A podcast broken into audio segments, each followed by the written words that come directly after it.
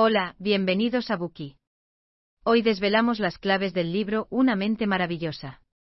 El 24 de mayo de 2015 el mundo se sorprendió con la noticia de que John y Alicia Nas habían muerto en un accidente de tráfico en Nueva Jersey. Es posible que no conozcas el nombre de John Forbes Nas. Pero es probable que muchos de vosotros recordéis la película Una mente maravillosa, que ganó el premio a la mejor película en la 74 edición de los premios de la Academia. En la vida real, el protagonista de la película, Nas, era un eminente matemático y economista. De hecho, en 1994 fue un economista premio Nobel.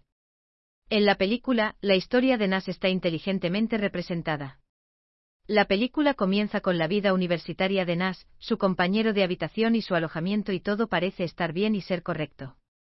Después de sus estudios de posgrado, Nas obtiene una cátedra y se enamora de una hermosa joven, Alicia, con quien pronto se casa.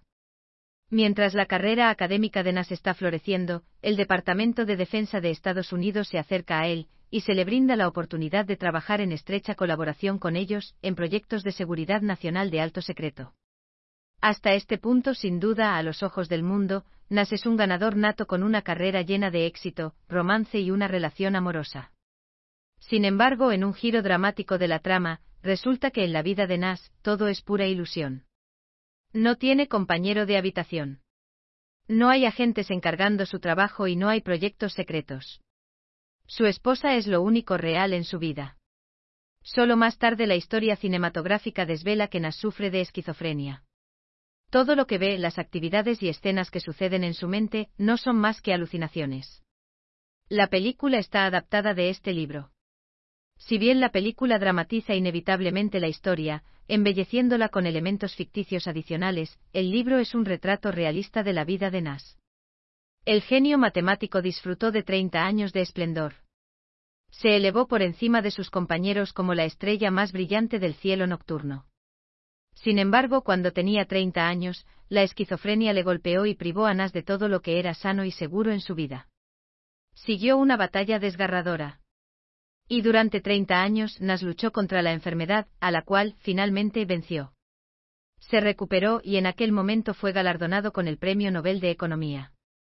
La autora del libro, Silvia Nassar, fue redactora de Fortune y columnista de US News y World Report. En 2002 fue becaria visitante en King's College y Churchill College, Cambridge. El libro de hoy, Una mente maravillosa, es el trabajo inaugural de Nassar, y es el libro que le dio fama.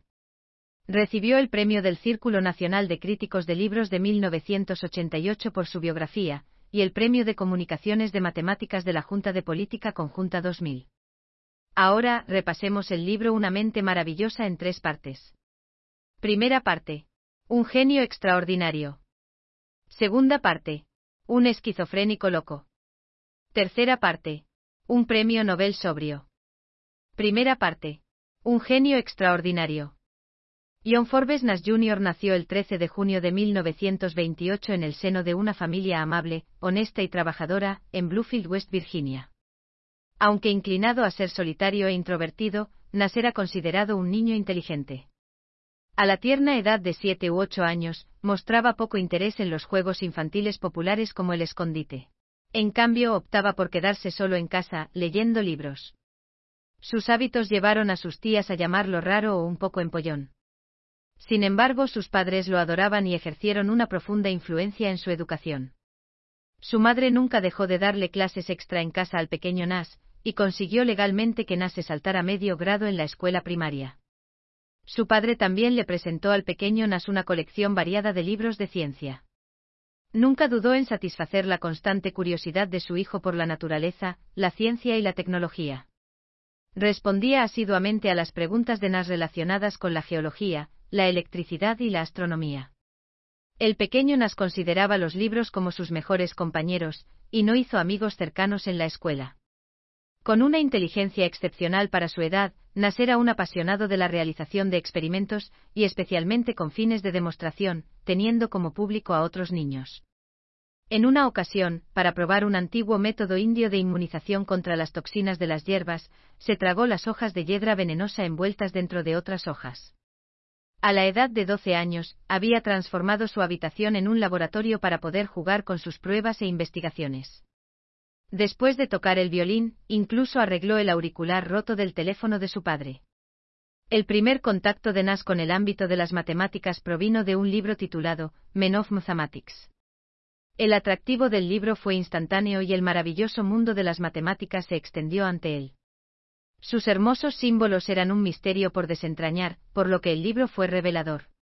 La emoción de probar teoremas matemáticos plantó una semilla en la mente del joven Nas, que convertiría a las matemáticas en la obsesión del resto de su vida. El libro fue una de las inspiraciones clave que le llevó a seguir una carrera en matemáticas a lo largo de su vida. El talento de Nas en matemáticas superaba al de sus compañeros, y mostraba una intensa pasión por el tema. Pasó sus años de licenciatura en el Carnegie Institute of Technology. Desde el día en que llegó a la universidad, la destacada aptitud matemática de Nas asombró a sus profesores, y un profesor incluso lo llamó joven Gauss. Nas realizó cursos avanzados sobre relatividad general y cálculo de tensores.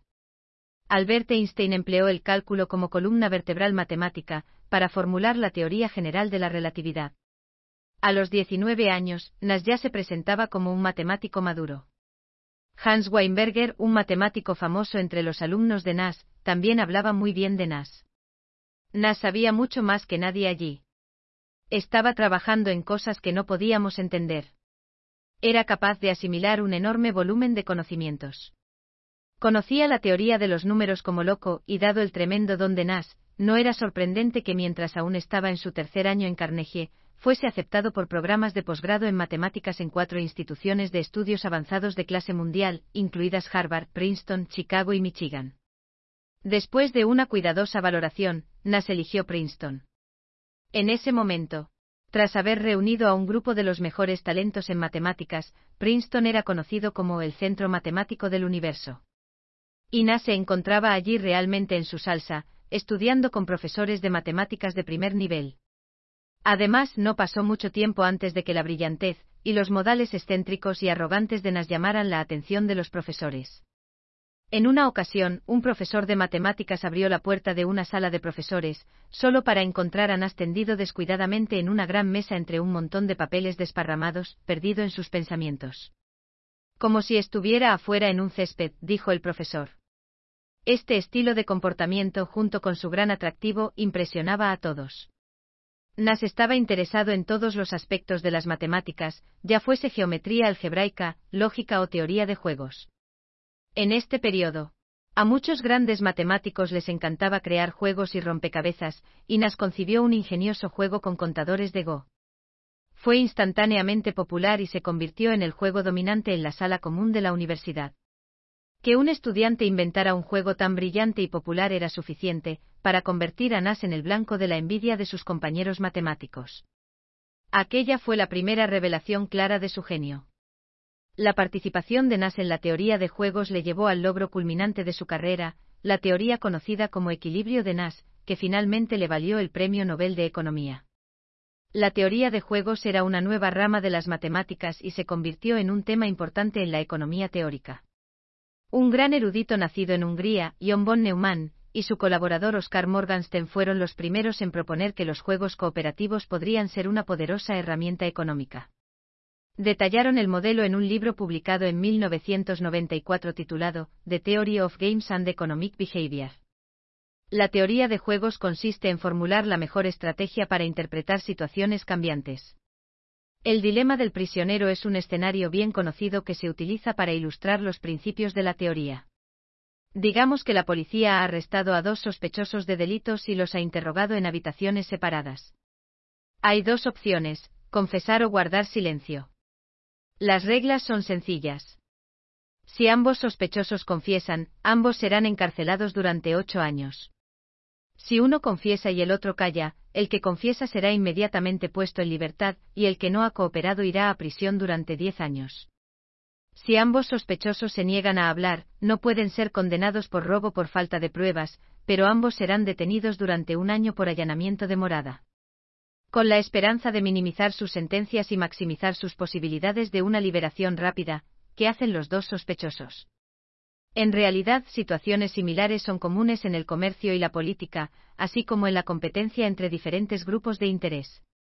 Antes de Nas, la teoría de juegos estaba restringida a juegos bipartitos de suma cero. Estos juegos involucran solo a dos contrincantes, un ganador y un perdedor, y el beneficio del ganador será igual a lo que el perdedor ha perdido, por lo que el beneficio neto es cero. Nas desarrolló la teoría de juegos para aplicarla a procedimientos que involucrasen a múltiples partes. Su teorema excedía la cadena de razonamiento. Creo que tú piensas que yo pienso. Que podría ser interminable. Demostró que una de las partes, de forma independiente, podía resolver el dilema equilibrado de un juego de dos partes, eligiendo la acción óptima y asumiendo que la otra haría lo mismo. Esto llevó al punto de equilibrio sutil conocido como equilibrio de Nash. El equilibrio de Nash revolucionó la forma tradicional en la que pensamos sobre la competitividad, el mercado y la teoría de juegos. Explica la relación entre el equilibrio del mercado y el equilibrio del juego. Lo que es más notable fue que Nas expuso toda su teoría en tan solo 27 páginas. La sucinta brillantez del equilibrio de Nas fue una prueba contundente de su genio. Como muchos genios históricos, Nas era orgulloso y distante. Se jactaba de sus logros en cada oportunidad, buscando ansiosamente elogios por su inteligencia. Por ejemplo, para asombrar a todos, de repente mencionaba una prueba perfecta que hizo como estudiante. Creía que su linaje era superior al de sus compañeros de universidad. En una ocasión, incluso concertó una cita con Einstein para hablar de física. Durante aquella reunión, sin preámbulos, Nas lanzó una idea y cómo se había formulado. Einstein simplemente escuchaba amablemente y ocasionalmente contribuyó con sus palabras. Aquella reunión duró casi una hora y al final, Einstein se limitó a sonreír amablemente y dijo, Será mejor que estudies un poco más de física, joven. Sin embargo, Nas no siguió el consejo de Einstein y convirtió su idea en un artículo sin mucho más desarrollo. La gente que rodeaba a Nas normalmente lo consideraba un engreído, pero a Nas no le preocupaba lo que pensaran los demás. Concentraba todos sus esfuerzos en encontrar respuestas a los problemas académicos. En cambio, si consideraba una pregunta estúpida, la ignoraría por completo. Era propenso a hablar de forma continua sin hacer una pausa para respirar. Gran parte de lo que decía fueron tonterías, declaraciones como lo que estaba sucediendo en la Tierra cuando los marcianos tomaron el mando. Nadie tenía ningún interés en discutir esas cosas con él. Algunos otros estudiantes se burlaban y se reían de él. Frustrado, Nas reaccionaba, a veces con violencia. En una ocasión, por ejemplo, persiguió a un estudiante, lo tiró al suelo y llenó la camisa del estudiante con cubitos de hielo. Nas también mostraba tendencias homosexuales. En una ocasión, se subió a la cama de su compañero de cuarto e intentó seducirlo. Los compañeros de clase de Nas comenzaron a burlarse de él después de enterarse de aquella tendencia, lo cual le produjo una gran angustia. En general, Nas era una persona solitaria, vanidosa y ambiciosa. Su mente nunca descansaba y estaba ansioso por subir la escalera del éxito. Pero, ¿quién podría haber previsto que un individuo que generaba sentimientos encontrados, una persona con tanto talento, sucumbiría a una enfermedad mental a los 30 años? Gracias por escuchar. Compruebe el enlace de abajo para desbloquear el contenido completo.